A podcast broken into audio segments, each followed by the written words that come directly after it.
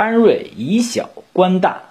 三国时期，武陵郡也就是今天的荆州，郡守樊先诱惑附近的几个少数民族发生叛乱，周都请求上面拨给他一万兵力去讨伐他。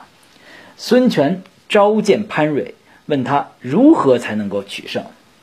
潘瑞答道：“这很容易，给我五千人就足够了。”孙权说。足下为什么这么轻敌？潘瑞说：“凡仙虽然夸夸其谈，但却没有什么真才实学。从前他曾为周人设宴招待地方来的官员，只等到中午，这饭还没有吃上，于是十多次起来观望。从这个小问题上就验证了他是个侏儒。”孙权听罢，大笑起来，随即命令潘瑞去征讨樊仙。